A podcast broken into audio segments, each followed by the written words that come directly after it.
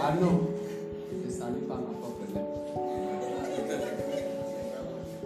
Et je tiens à rappeler que c'est pas moi qui devais. Euh, Pour mon programme, j'ai permis à de mal. Nous allons lire Galates, le chapitre 5 et 6.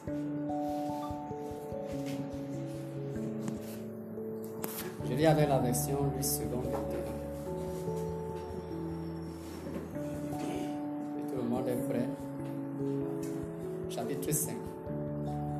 Pour la liberté que Christ nous a affranchis.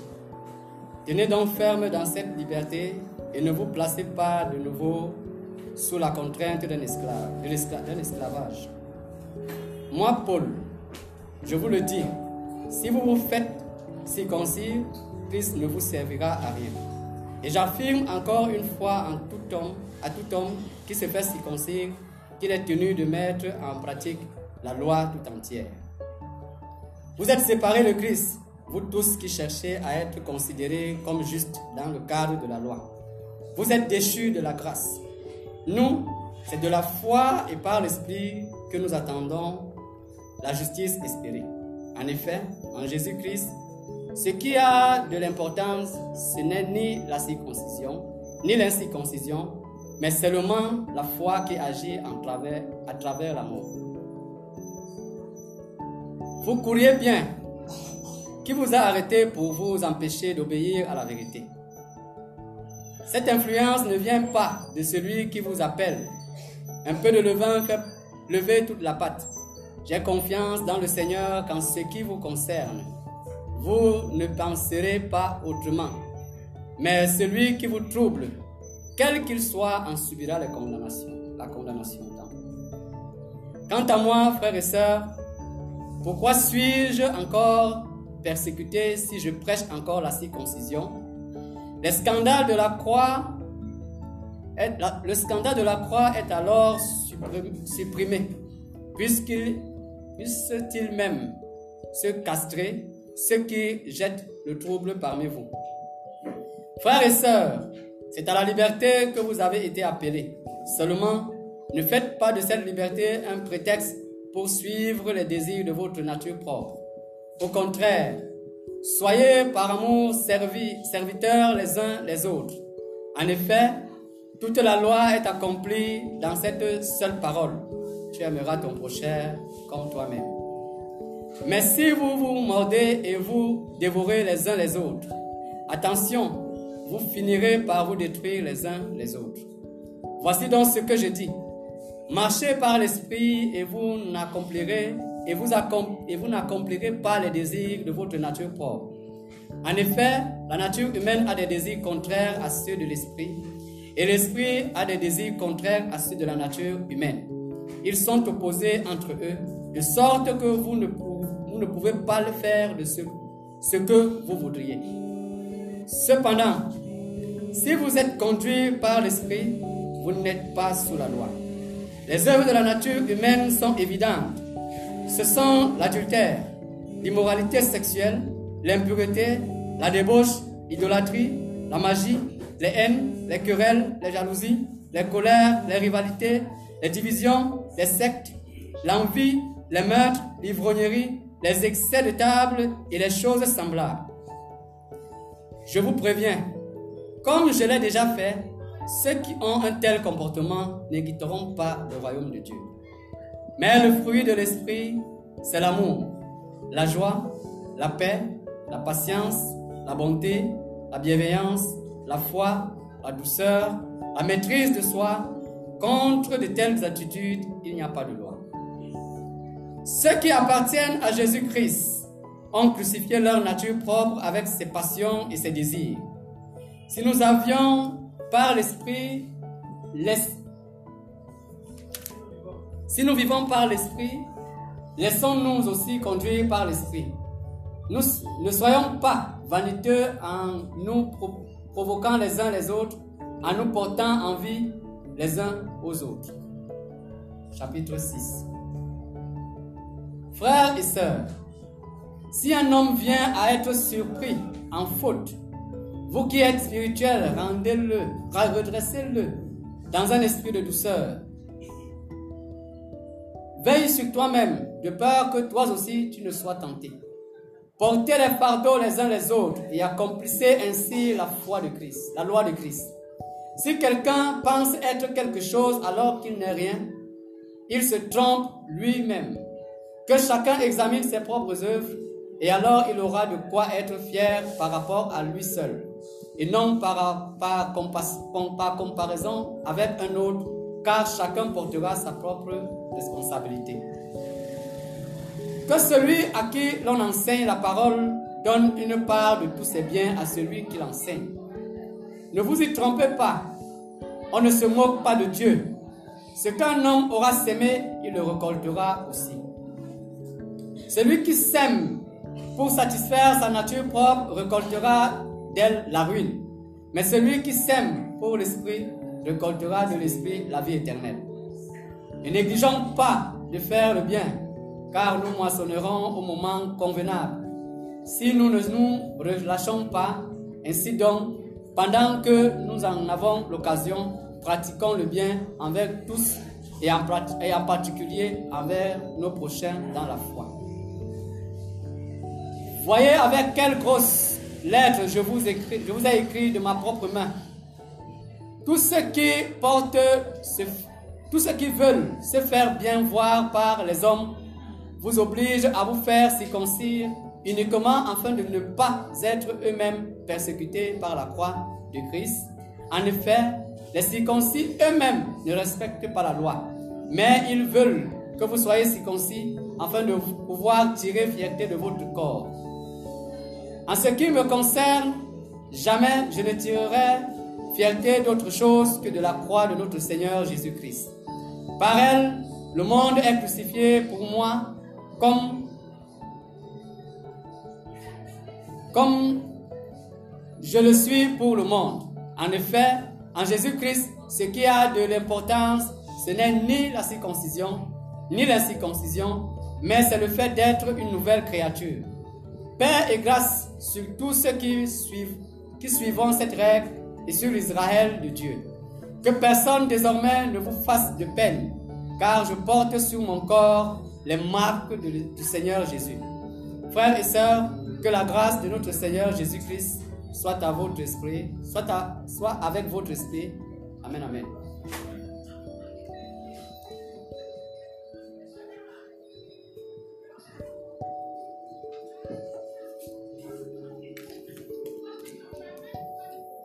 Merci frère Paul sa lecture vivante. Nous sommes venus au moment du partage. Explique un peu le principe pour les nouveaux. Nous avons lu deux chapitres, 5 et 6 de Galates. Toute question, toute réflexion, toute interrogation la bienvenue. Afin que cela puisse édifier par les réponses les uns les autres, et aussi toute contribution aussi. Grâce à vous. Oui,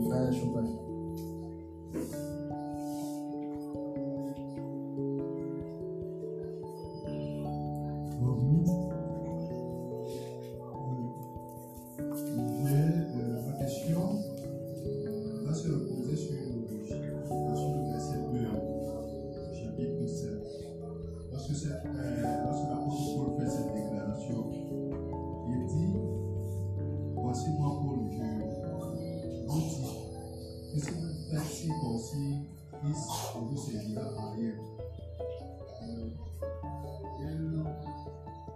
Dans cette déclaration, montre qu'il la circoncision sans Jésus-Christ. Et à cette époque, ou bien euh, pour il fallait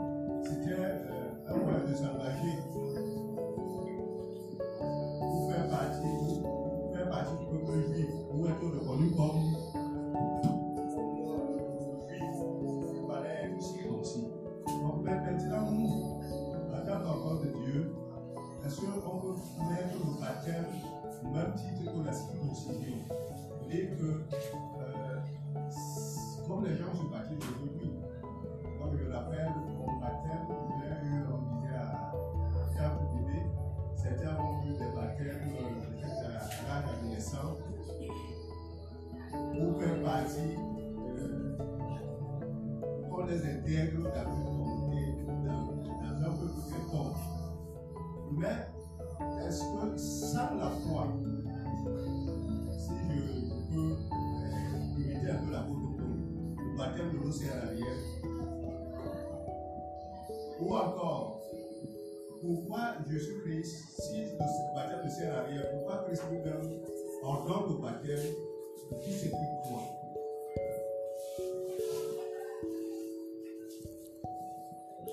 Chopin pour sa question.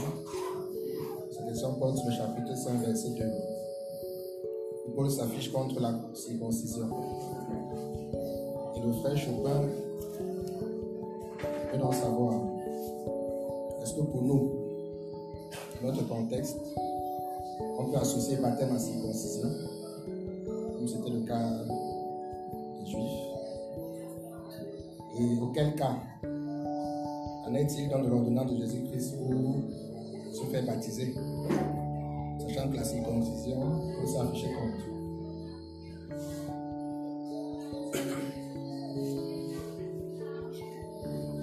Bien aimé. En réalité, c'est une question un peu difficile. Euh, je ne sais pas s'il euh, il a fait une nuance, parce qu'il cherche à ce qu'on on saisisse très bien le problème qu'il est en train de poser. On pourrait s'arrêter à, dire que est-ce que le baptême doit être pris exactement comme la circoncision? En fait, c'est ça la question. Mais, mais lorsqu'on dit les choses comme ça, ça ne fait pas ressortir le vrai problème qu'il est en train de poser.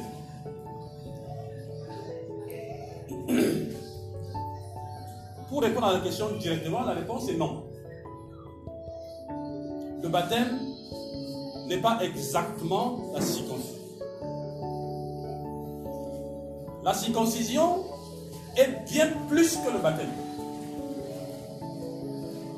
Et je crois que là, ça va répondre à la question de l'importance du baptême.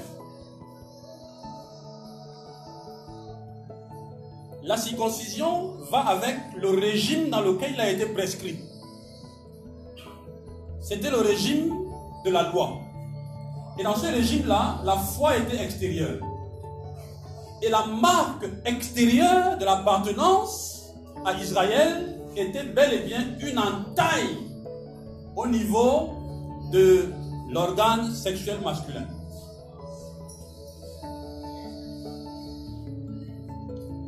Bon, s'il y avait des écrivains ici, je n'allais pas dire ce que je vais dire maintenant. Au risque de me faire voler mes idées et mes travaux. N'est-ce pas? Mais vous avez là un argument très très fort qui exclut les femmes du ministère. Vous comprenez? Si les hommes étaient circoncis, si- y avait-il pour les femmes de l'excision Pour faire partie du peuple de Dieu? Non. On ne touchait même pas aux femmes. Il n'y avait que les hommes qui étaient circoncis, indiquant que le ministère était quelque chose qui était exclusivement masculin. Et c'est un argument qui est très fort, il est imparable. Il est imparable. Si vous prenez un homme à cette époque qui est juif, vous le déshabillez, il vous montre qu'il est membre du peuple de Dieu. Mais, comme dans la nouvelle alliance, le baptême ne fait pas une entaille dans notre cœur. Le baptême n'est qu'un un élément extérieur pour l'église locale qui permet de reconnaître qu'une personne a reçu dans le cœur une certaine entaille. Vous voyez que la foi, la conversion et le baptême doivent aller ensemble pour être mis au même niveau qu'un élément de circoncision. Parce que le baptême est la preuve que une circoncision a été faite dans le cœur. Que le Saint-Esprit a taillé le cœur, que la personne est convertie. Mais aujourd'hui, le baptême peut également être la preuve de rien du tout. Et on peut mouiller des gens qui mentent. Qui disent avoir été convertis alors qu'en réalité, ce sont des fausses professions de foi. Ça, ça, un peu quand même à... C'est la conversion et le baptême. Ces deux choses-là peuvent, être, peuvent, peuvent avoir normalement la même considération que la circoncision, puisque de toutes les manières, dans l'ancienne alliance, on fait partie du peuple par la circoncision. Et dans la nouvelle alliance, on fait partie du peuple par la nouvelle naissance. Dont la preuve visible est le baptême.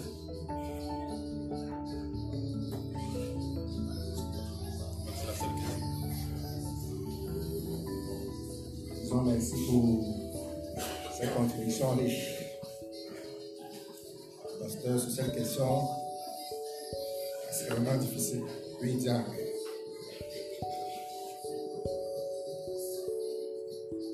Bonjour à tous, bienvenue.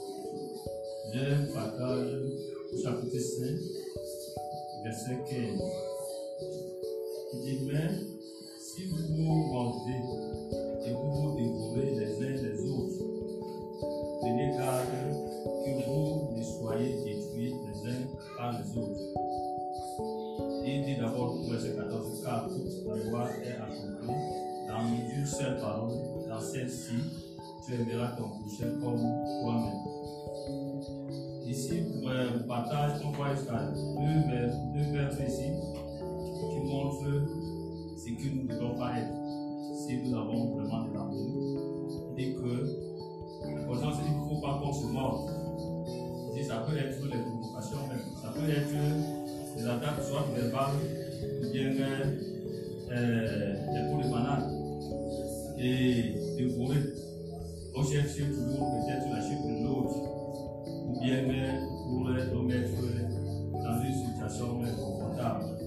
Et il nous met en garde, dit, prenez garde que vous soyez détruits les uns par les autres. Donc si nous les enfants de Dieu, nous prenons de tels actes d'habitude, se mordre, se dévorer les uns les autres, automatiquement on va s'auto-détruire sans même que quelqu'un dise. Merci au diable pour ce partage. Nous encourage à ne pas nous mordre. Ne pas nous détruire. Chapitre 5, verset 15. Oui, frère Elvis.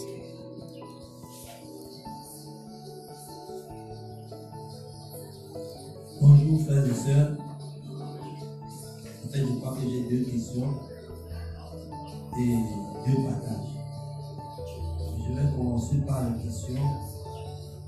Ma question est les versets dans le chapitre 5, à partir du verset 7, euh, verset 9 au verset 11. L'apôtre Paul dit que, en fait, nous voyons là des, des- des faux docteurs qui se sont introduits. Ils ont introduit une- un enseignement et ils ont détourné le peuple. Ils ont créé un peu comme une forme de confusion à l'église. Donc ma question c'est que l'apôtre Paul dit que ces gens doivent être retranchés. Parce que ce n'est pas, ils ne peuvent pas faire un truc comme ça et ils restent impunis. Et la question dans laquelle je voulais savoir, c'est que est-ce que quand on regarde à la motivation, ceux-ci c'est clair qu'ils avaient pour intention, pour motivation de vouloir détourner le peuple de l'enseignement que Paul prêche. Bon, mais est-ce que ceux qui passent au jour de nos jours, nous voyons aussi que c'est monnaie courante. Mais il y a d'autres qui le font avec euh, des intentions pures. Ils ont des motivations, ils sont convaincus que c'est la vérité qu'ils sont en train de, prêcher. En fait, comme l'apôtre Paul, était tellement, les motifs étaient, étaient bons, mais il était dans l'erreur. Est-ce qu'à ce niveau-là, Dieu peut les mettre au même niveau que ceux-ci, qui, s'il faut punir, il doit les punir de la même, euh, de la même façon. Il va tenir compte de l'ignorance des uns et punir ceux qui le font intentionnellement. Ça, c'est la première question. Maintenant, la deuxième question, l'apôtre Paul dit ici, là, au verset 12, que puissent-ils être retranchés, ceux qui mettent le trouble parmi, parmi vous? Est-ce que nous devons considérer ça comme une prière ou bien ça accrédite la prière comme chez nos frères On peut dire que non, il y a quelqu'un qui sème le trouble peut-être qui empêche que l'œuvre de Dieu soit faite de la bonne manière et qu'il lève un tel, sujet de prière que, comme par exemple, il prie qu'il meurt, ou bien il prie que le malheur l'atteint. Ça, c'est mon deuxième sujet de prière. Mon ma deuxième question. Tu avais des partages aussi. Tu veux Donc le frère Elvis a, deux questions. Il veut savoir, dans le chapitre 5, versets 7 et 9 à 11, on parle des faux docteurs qui doivent être retranchés. Qu'en est-il de ceux qui sont dans l'erreur, qui pensent bien faire Pas ceux qui sabotent pour saboter? Deuxième question, verset 12, toujours par rapport à ce même sujet. Est-ce qu'on doit prier pour qu'ils soient retranchés? Est-ce qu'on peut mettre ça comme une prière?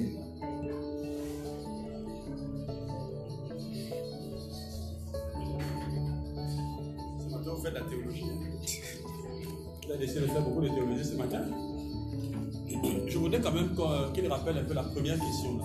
Je n'ai pas bien, bien suivi là, ce qu'il veut savoir véritablement.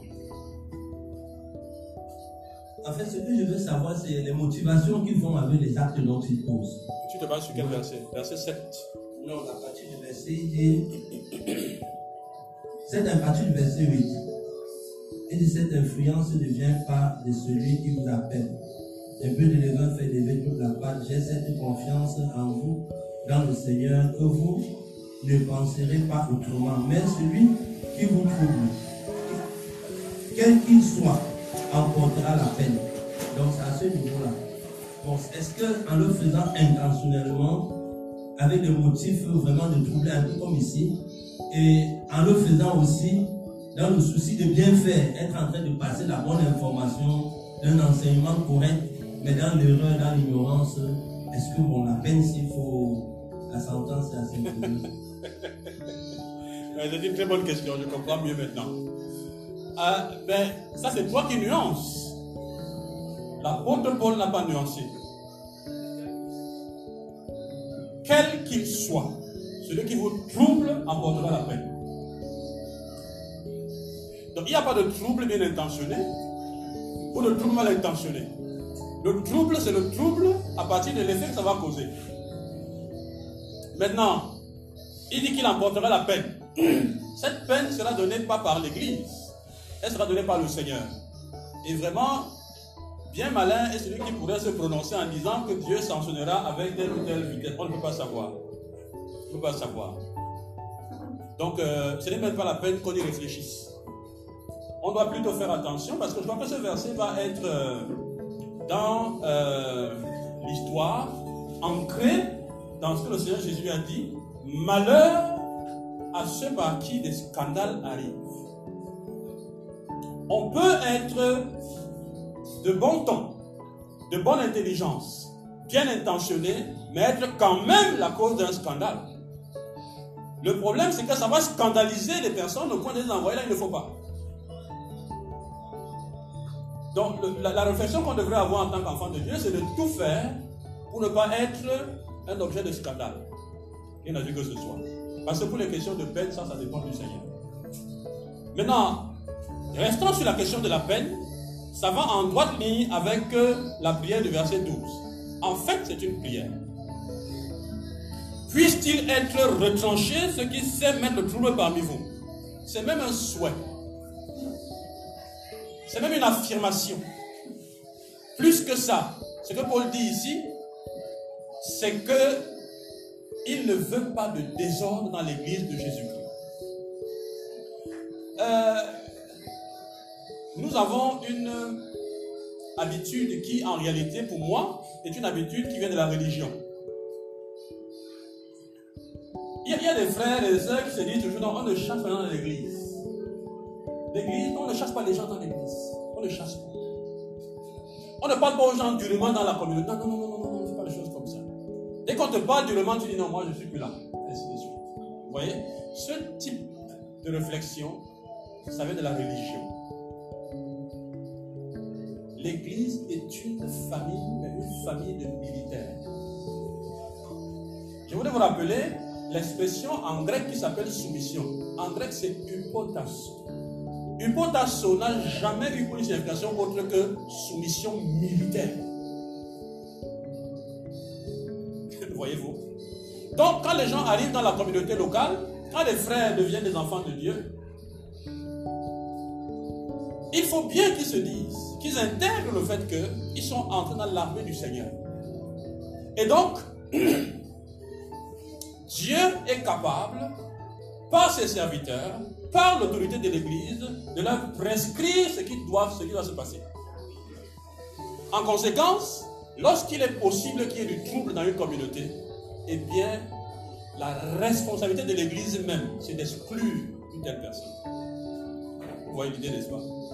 Et vous savez que Paul, chez lui, et là où il est le seul qui a mis ça en évidence, c'est chez lui seul qu'on voit des choses extraordinairement dures. Il dit à Corinthe, pour moi, étant absent de corps, mais présent, j'ai déjà jugé qu'un tel homme soit livré à Satan. Il ne, il ne transige même pas. Il va dire quelque part, vous êtes encore dans l'orgueil, vous, n'êtes même, pas même pas humilié, vous êtes dans l'orgueil, alors que parmi vous, il y a un homme qui a la forme de son père.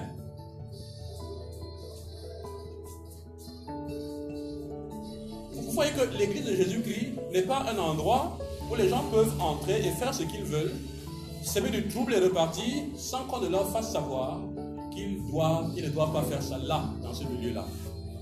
Et il faut aller jusqu'à ce point. Il faut intégrer que l'exclusion, le retranchement est une chose possible. Mais tel qu'il formule ici, tel qu'il formule ici, vous êtes d'accord que il n'implique pas seulement l'autorité de l'église locale. Il va au-delà. Il implique Dieu dedans. N'est-ce pas? Ce retranchement-là peut être la mort. On peut comprendre retrancher de la communauté locale, mais on peut même comprendre chasser de la terre. Vous comprenez que ce n'est pas un jeu de, s'amuser à jouer au petit bandit dans l'église de Jésus-Christ. Non, ce n'est pas un jeu les conséquences sont extrêmement graves pour les personnes de cette nature. Et d'ailleurs, c'est ça qui nous conforte, nous, en tant que responsables d'église. Quand des gens s'attaquent à nous, quand des gens s'attaquent au, au, troupeau du Seigneur, nous, on peut être confiants. Parce que dès qu'ils ont fait une simple prière, on sait ce qui va se passer. On a vu euh, en cours hier ce que Jonas, ce que Jonas a fait quand il était sur le bateau. Jonas savait très bien que le bateau là risque de couler parce qu'il est dans le bateau.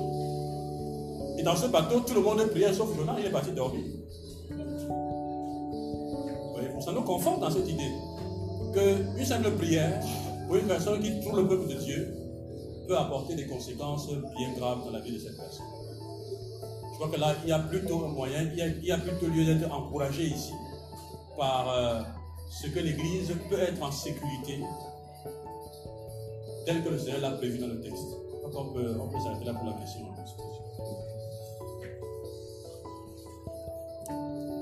Oui, sœur Alice.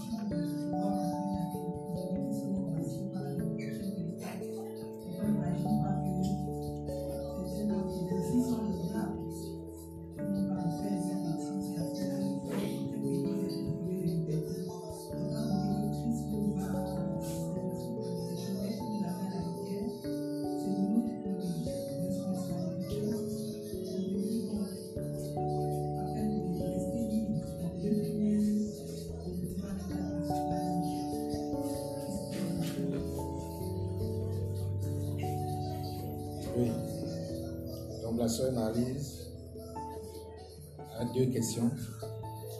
Elle demande au niveau du verset 22, chapitre 5, lorsqu'on parle de patience et de douceur, qu'est-ce qu'il en est pour l'Église?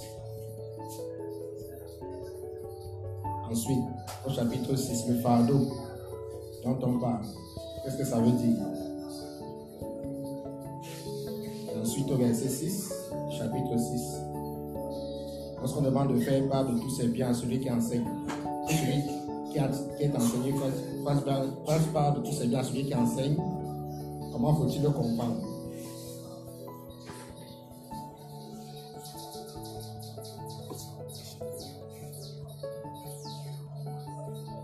Saint 22. Est-ce que tu remarques qu'au niveau du Saint 22, quand on dit bien le fruit de l'esprit, mais que ce qui suit, c'est l'amour 1, la joie 2, la paix 3, la patience 4, la bonté 5, la bénignité 6, la fidélité 7, la douceur 8, la tempérance 9. Ça, c'est- choquant, n'est-ce pas? Ça choque. Et on peut se demander, mais qu'est-ce qu'il est en train de dire? Il dit le fruit de l'esprit au singulier, mais il nous cite huit choses à la suite. Est-ce qu'il veut dire les fruits ou il veut dire le fruit Il dit bien le fruit, mais il cite huit choses. À partir de là, ça me permet de répondre à ta question directement. Est-ce que dans le cadre de ce fruit-là, la patience et la douceur ont des limites?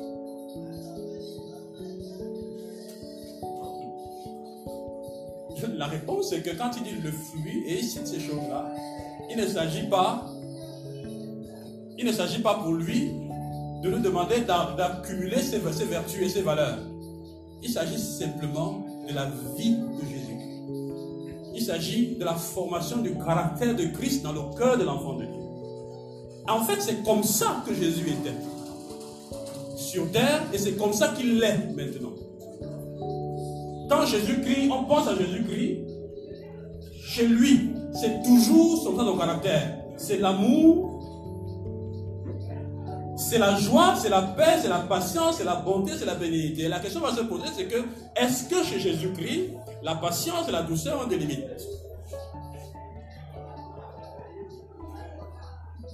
Et là, tu as ta réponse. Vous avez votre réponse. Le réservoir, pour ce qui concerne le Seigneur Jésus-Christ, n'est pas, pas limité. C'est vrai qu'à des moments, pour des questions de discipline, il cesse. Il cesse de tolérer ou alors de supporter ce que nous faisons et il nous met en sous discipline. Mais il le fait toujours avec douceur. Il le fait toujours avec amour. Il le fait toujours dans des dispositions d'un père qui châtie, qui veut récupérer. C'est ça le caractère de Jésus. Et c'est ce que nous, devons avoir aussi. En tout cas, on doit croître chacun dans l'expression de ce caractère. Mais la deuxième question là, c'était. Le fardeau, c'est quel verset? Chapitre 6. 6 de Fardeau. ok. fardeau. Ok. La, réponse à la, notion de fardeau dans ce texte vient du verset 1. Frère, si un homme vient à être surpris en quelque faute, vous qui êtes spirituels, redressez-le avec un esprit de douceur. Prends garde à toi-même de peur que tu ne sois aussi tenté. La première chose dont on parle de fardeau ici, ce sont les difficultés auxquelles les frères et les sœurs peuvent être confrontés et sur lesquelles ils ont besoin qu'on les redresse. On ne reste pas à distance en disant change ça.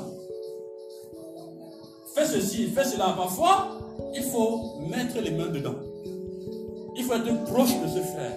Il faut aller à côté de ce frère. Il faut écouter et vivre ce qu'il est en train de vivre, comprendre ses motivations. Il faut porter ça avec lui. C'est facile de dire à quelqu'un, tu as mal fait, change. Mais c'est plus, c'est biblique de venir à dire à la personne, qu'est-ce que tu as vécu? Comment est-ce qu'on peut, comment on peut t'accompagner? Parfois, certaines personnes se retrouvent en difficulté personnelle et n'ont pas besoin qu'on leur donne des. on leur dit fais ceci, ne fais pas ceci. Elles savent ce qu'il faut faire. Elles ont juste besoin qu'on soit à côté, qu'on s'asseye, qu'on écoute, et qu'on vienne encore, et qu'on vienne encore, et qu'on vienne encore. La personne sent que son fardeau est partagé, que sa douleur est partagée, que vous, vous supportez avec elle ce fardeau-là. Et bien évidemment, si ces choses vont toucher les questions d'ordre, euh, euh, je veux dire, psychologique, ça peut toucher les questions de vie, de, vie commune, ça peut, toucher toutes les autres questions. Si, vous posez, parce que parfois quand on parle comme ça, on, peut éventuellement voir, euh, s'arrêter à voir que les questions d'ordre financière. Mais si je te pose un problème de 1000 francs, tu me donnes 200, tu vas pas porter mon fardeau. Tu m'as aidé. C'est aussi ça, porter le fardeau. Je veux dire qu'en réalité, c'est partager fraternellement la vie des frères et des sœurs. Tout simplement. C'est ça, porter le fardeau. Mais encore faut-il que ce soit un fardeau exprimé, ou alors non exprimé, mais ça doit être un fardeau chez l'autre pour le porter. Troisième question. Verset 6. Ah oui, voilà, voilà, le verset qui dérange. C'est bien. Le verset qui dérange toujours. Que celui à qui, à qui euh, l'on enseigne la parole fasse part de tous ses biens à celui qui l'enseigne. Alors ça, c'est un verset qui rentre dans... dans qui doit rentrer pour ce qui nous concerne dans tout l'enseignement de l'apôtre Paul. Parce que pour le cas des Galates, effectivement, euh, il y avait des- des- des- des responsables qui passaient par là. Il y avait des responsables qui étaient là et qui servaient le Seigneur, qui enseignaient ce peuple. C'était un peuple qui n'était pas juif, forcément. Et les gens pouvaient venir écouter la parole de Dieu et repartir et laisser ce prédicateur en jachère, comme on peut dire. Il était question pour ces frères de Galate de ne pas le laisser en difficulté pendant qu'il partage la parole de Dieu. C'est pour ça que ça prend un caractère individuel dans le cadre de Galate. Peut-être qu'il faut rappeler l'histoire. Galate n'est pas une, euh, ce n'est pas une contrée où l'Église était profondément structurée. C'était des contrées où les apôtres passaient de façon momentanée. Il y avait donc des personnes là-bas qui étaient là comme des responsables parce qu'ils avaient une, une meilleure connaissance que les autres. Je voudrais également vous rappeler qu'à cette époque-là, nous n'avions pas de Bible comme on l'a aujourd'hui. Et donc ces personnes étaient parfois les seules à pouvoir édifier la communauté. Et il faut également rappeler qu'à cette époque-là, la coulée était encore en activité. C'est-à-dire qu'on pouvait être en assemblée comme ça et quelqu'un a une révélation, c'est-à-dire quelque chose qui vient vraiment du Seigneur, et il partage avec les bien-aimés, les frères et les sœurs, et ça aide. Ces personnes étaient de plus en plus identifiées, et ils étaient des gens qui avaient une certaine autorité et l'autorité dans, dans- dans la zone. C'est pour ça que ça prend un caractère individuel. Avec ce type de personne-là, il fallait lui apporter quelque chose, lui apporter du soutien, lui apporter de l'accompagnement à tout point de vue concernant les biens matériels. C'était comme ça. Mais maintenant, pour ce qui nous concerne en tant qu'Église, euh, l'Église est, définitivement bien structurée. Et donc, le, soutien qu'on peut apporter aux serviteurs de Dieu doit se faire au le cadre de l'Église locale. Vous voyez ce que je veux dire, n'est-ce pas? Comme nous sommes organisés, on apporte dans le cadre de l'église locale pour soutenir l'œuvre du ministère. Bien sûr, ça n'exclut pas qu'on fasse des gestes qui soient des gestes significatifs si on se sent véritablement béni. Voilà. Je crois que cette question, on répond à ça de façon très claire. Mais assurément pas, parce que je vois qu'aujourd'hui, on a, a eu trop de soucis avec ce, verset au Cameroun. Assurément pas euh, des situations euh, de soutien aux missionnaires des structures para-ecclésiastiques. Ça ne donne pas, ce n'est pas de ça qu'il est question. C'est-à-dire des gens qui sont dans les écoles bibliques, qui sont des enseignants dans les écoles bibliques, et le mécanisme là-bas pour financer, c'est que vous donnez l'argent à un individu parce qu'il est enseignant. Non. C'est contraire à l'esprit du verset en question. C'est une récupération de l'affaire. Vous voyez ce que je veux dire? C'est-à-dire qu'ils récupèrent ça pour faire financer leur, leur ministère. Mais ce n'est pas comme ça que c'est prévu dans les Écritures. Vous voyez? Donc le financement de l'œuvre se fait à travers l'église locale. Et non pas à travers d'autres choses.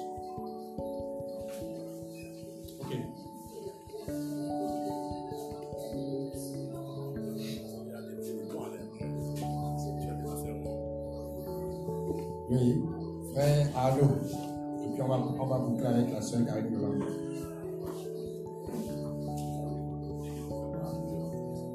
Le frère Marc aussi a levé la main.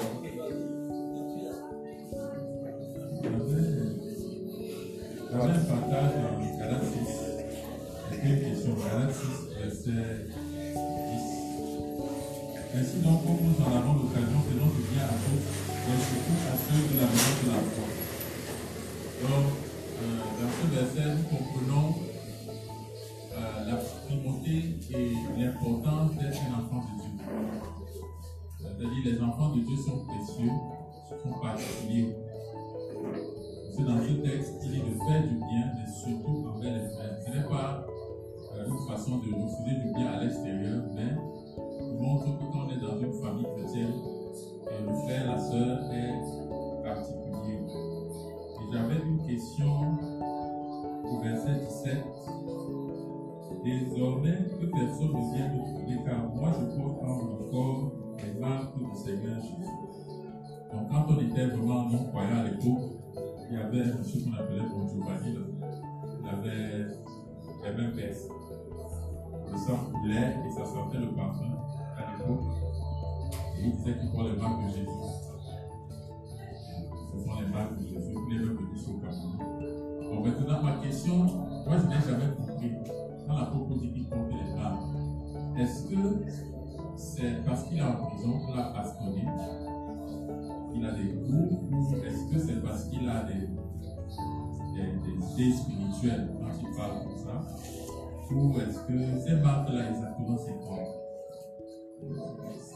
Comment est-ce qu'on peut voir ces marques Parce que c'est vrai que chez les catholiques, ils aiment prendre ça comme des signes qu'on a soi. Mais je ne sais pas exactement ce que c'est. Avant que le pasteur ne réponde, on, on- on prend toutes les questions. Frère Marc aussi. Je le trouve. J'avais une question, verset. Chapitre 5, verset 5. Verset 25. pardon. Si nous vivons par l'esprit, marchons aussi selon l'esprit. Ma question c'était c'est bon de comprendre où va en venir. Parce que quelle différence fait-il entre vivre par l'esprit et marcher selon l'esprit Sœur Karine Yolande.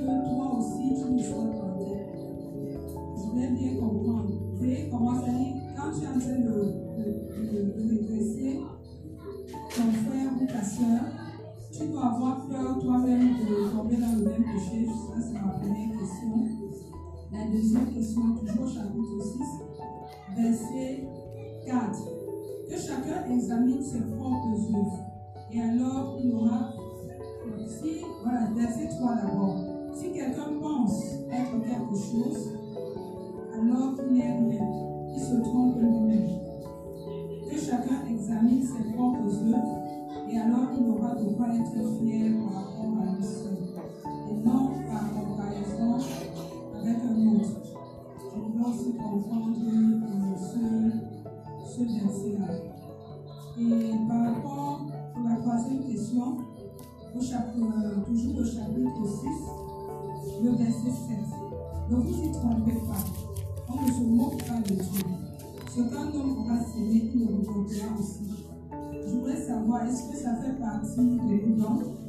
ça fait partie de nos, nos comportements. J'avais dit quoi en fait Avant, je comprenais ça par rapport aux finances. Je sais pas, je voulais plus savoir parce que j'ai l'impression que ce n'est pas vraiment ça.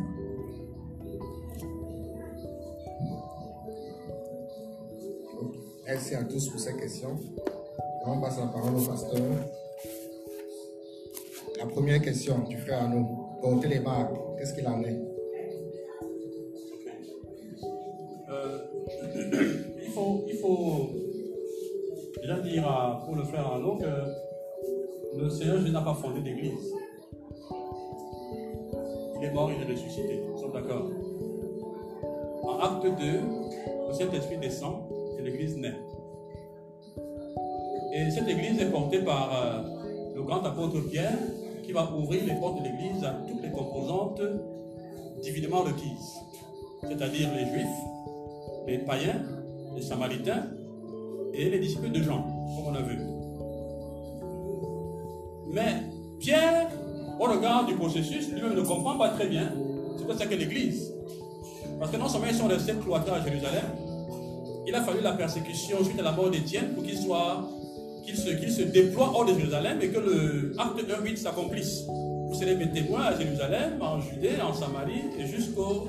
Il a fallu que Dieu les chasse par la persécution qu'ils se déploient. Mais il va voir, va avoir quelqu'un qui va arriver et qui va se faire l'honneur de structurer l'Église. Par la connaissance, par l'œuvre missionnaire, il va implanter les communautés dans le monde païen. Et c'est avec lui qu'on va voir l'Église aller véritablement jusqu'au de la terre. Pendant qu'il est en train de faire ce travail, qui est un travail pionnier, il va souffrir des choses. Et ces choses-là sont des, souffrances qu'il va, qu'il va subir à cause du corps de Christ. Toutes ces galères s'appellent les lettres de créance. Quand il est dans 2 Corinthiens, ça s'appelle les marques de Christ. C'est ça qu'il appelle les marques. Mais la question c'est que, est-ce que nous, aujourd'hui, serviteurs de Dieu, qui pouvons implanter des communautés au Cameroun ailleurs, on, peut parler des mêmes choses? Pas au même niveau que Paul. Ce serait même un peu prétentieux d'associer ça aux marques de, de Christ. Parce qu'en fait, les choses que Paul a souffert pour que l'Église prenne et que ce soit implanté dans les communautés, que ce soit aujourd'hui internationalement reconnu, détaché du judaïsme, toutes ces choses-là, on ne peut pas associer ça aux souffrances qu'un pasteur peut vivre aujourd'hui dans, parce qu'il est en train d'implanter faire une œuvre pionnière. Non, non, non, non. C'est véritablement des choses assez fortes qu'il a vécues et il a raison d'appeler ça les marques de Christ.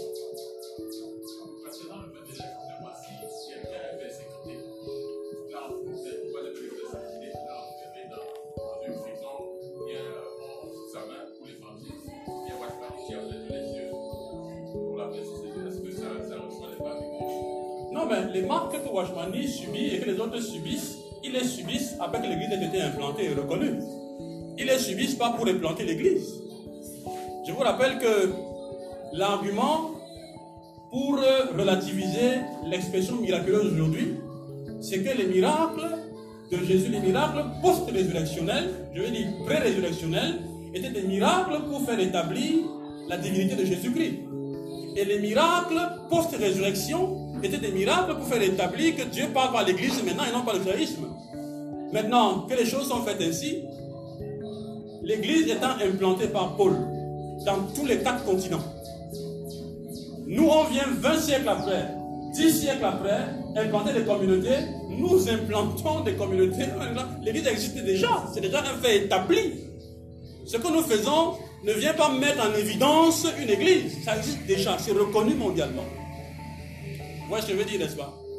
Mais vous, n'allez- pas penser que les meurtrissures d'Étienne à sa lapidation étaient les marques de Christ. C'est la persécution, nous sommes d'accord. Il est mon martyr, mais est-ce les marques de Christ? Vous voyez la situation? Non. Non. Et même euh, toutes les souffrances vécues par les frères à l'époque, après le premier siècle, ne sont pas forcément les marques de Christ. Donc quand l'apôtre dit des choses comme ça, il faut savoir qu'il est dit en fonction de son ministère apostolique, à la hauteur de ce ministère apostolique. Il ne faut pas banaliser ça et appeler n'importe quelle souffrance aussi tragique que ça puisse être les marques de Jésus-Christ. Non. Non. Moi, je suis vraiment très sévère avec ça. hein. Il, faut, il faut garder la hauteur du ministère apostolique de l'apôtre Paul Sinon, n'importe qui va s'appeler apôtre et s'associer à l'apôtre Paul en disant Bon, j'ai les marques de Christ, parce que moi, comment enfermer pendant 10 jours.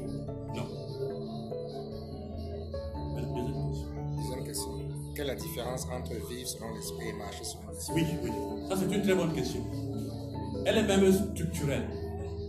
La question que tu as posée est très structurelle parce qu'elle nous permet de comprendre très bien ce que l'apôtre Paul enseigne depuis Galates 1 Galates 6. Le problème de Galates, c'est quoi? C'est que les Galates ont cru en Jésus-Christ. Et peu de temps après, certains super apôtres sont arrivés et leur fait savoir que sans circoncision, ils ne peuvent pas être sauvés.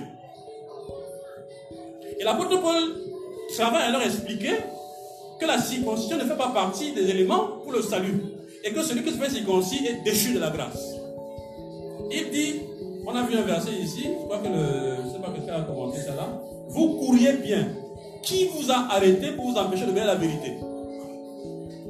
Ils ont commencé à marcher comme cela se devait donc pas. Ils ont commencé à marcher normalement et après ils ont arrêté pour commencer à suivre la voie de la loi, l'observation des jours et toutes ces choses-là.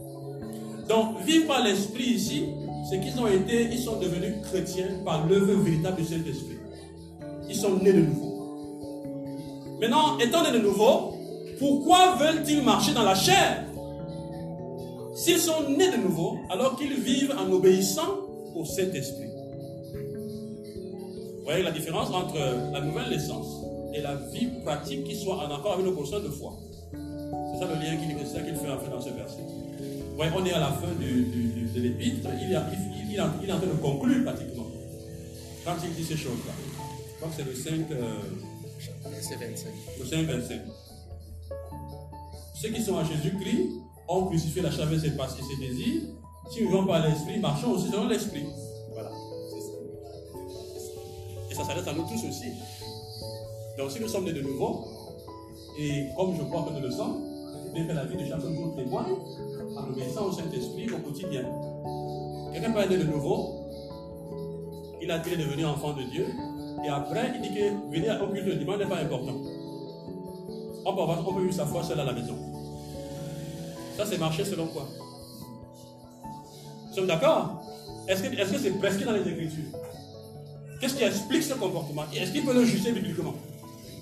Ça veut dire qu'en fait, il est en train de selon ses propres pensées. Donc, selon la chair. Et non pas selon ce que Dieu veut.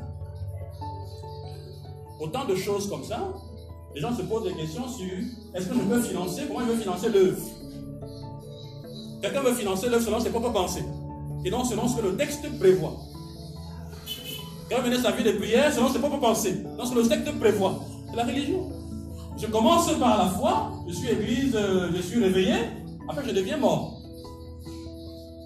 Et c'est le problème de la plupart de nos communautés camerounaises. Ils ont commencé par l'esprit, ils finissent par la chair. Vous ne pouvez pas commencer un ministère, vous critiquez les catholiques qui portent les larges vêtements, qui portent des choses extraordinaires, et vous devenez vous-même des évêques et des bishops, et vous portez les mêmes choses. Et vous dites vous êtes l'église réveillée. Vous êtes réveillé en quoi? Vous voyez l'idée? Vous commencez par obéir aux Écritures, l'Esprit vous honore, et vous avez des manifestations du Seigneur parmi vous, vous voyez les charismes se produire, et après, vous négligez la parole de Dieu, vous vous appuyez sur les révélations. Et vous êtes réveillé en quoi? Vous voyez ce que je veux dire? On commence, par, on commence bien, on finit mal. Il dit si nous vivons par l'esprit, marchons aussi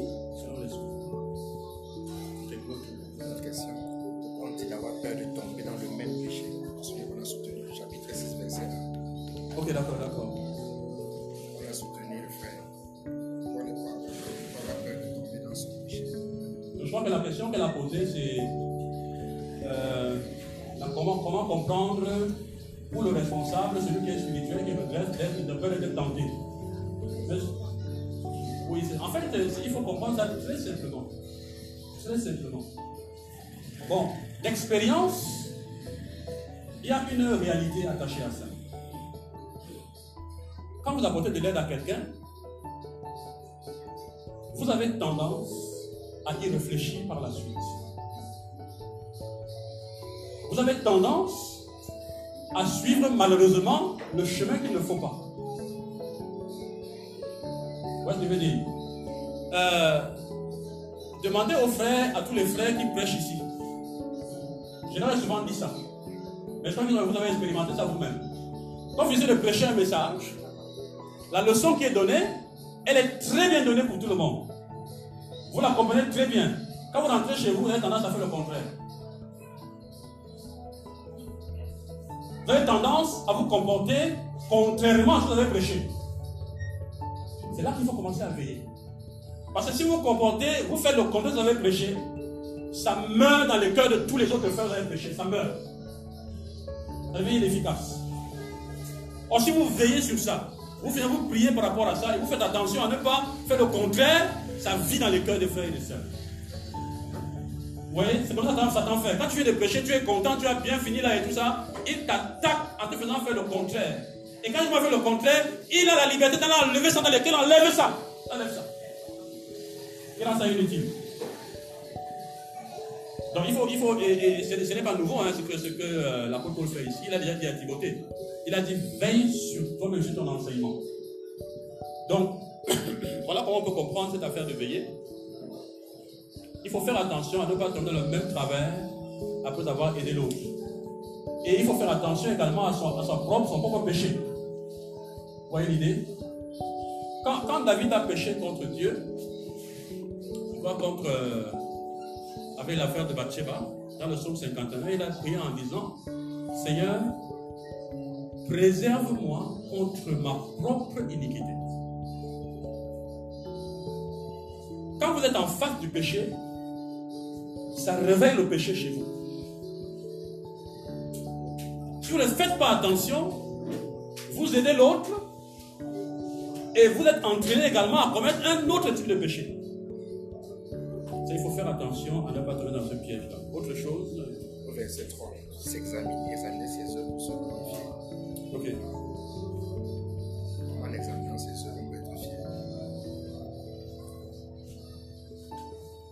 D'accord. Que chacun examine ses propres œuvres et alors il a de se glorifier pour lui seul. Bon. Vous savez qu'il y a des frères et des sœurs qui aiment bien se comparer. Il y avait quelqu'un dans cette assemblée qui, quand il prenait la parole pour prêcher, quand il rentre chez lui, il appelle les autres frères à la maison pour savoir comment il a prêché. On lui dit s'il a bien prêché, s'il a mal prêché. S'il a prêché plus que le pasteur, si, sa prédication monte déjà bien, c'est déjà, s'il est déjà un bon prédicateur, ils sont dans, ce genre de comparaison. C'est purement et simplement de l'orgueil. Nous ne sommes pas ici devant pour des prestations.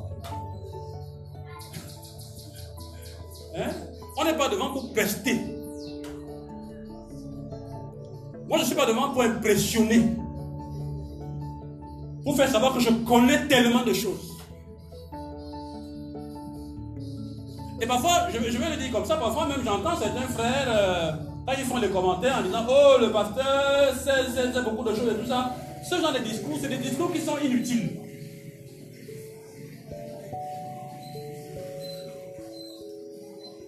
Parce que très sincèrement, vous n'êtes pas un public devant qui on peut exposer le savoir. Vous êtes d'accord? Non Vous n'êtes pas un public où on peut exposer le savoir. Si je veux impressionner les gens, ce n'est pas ici.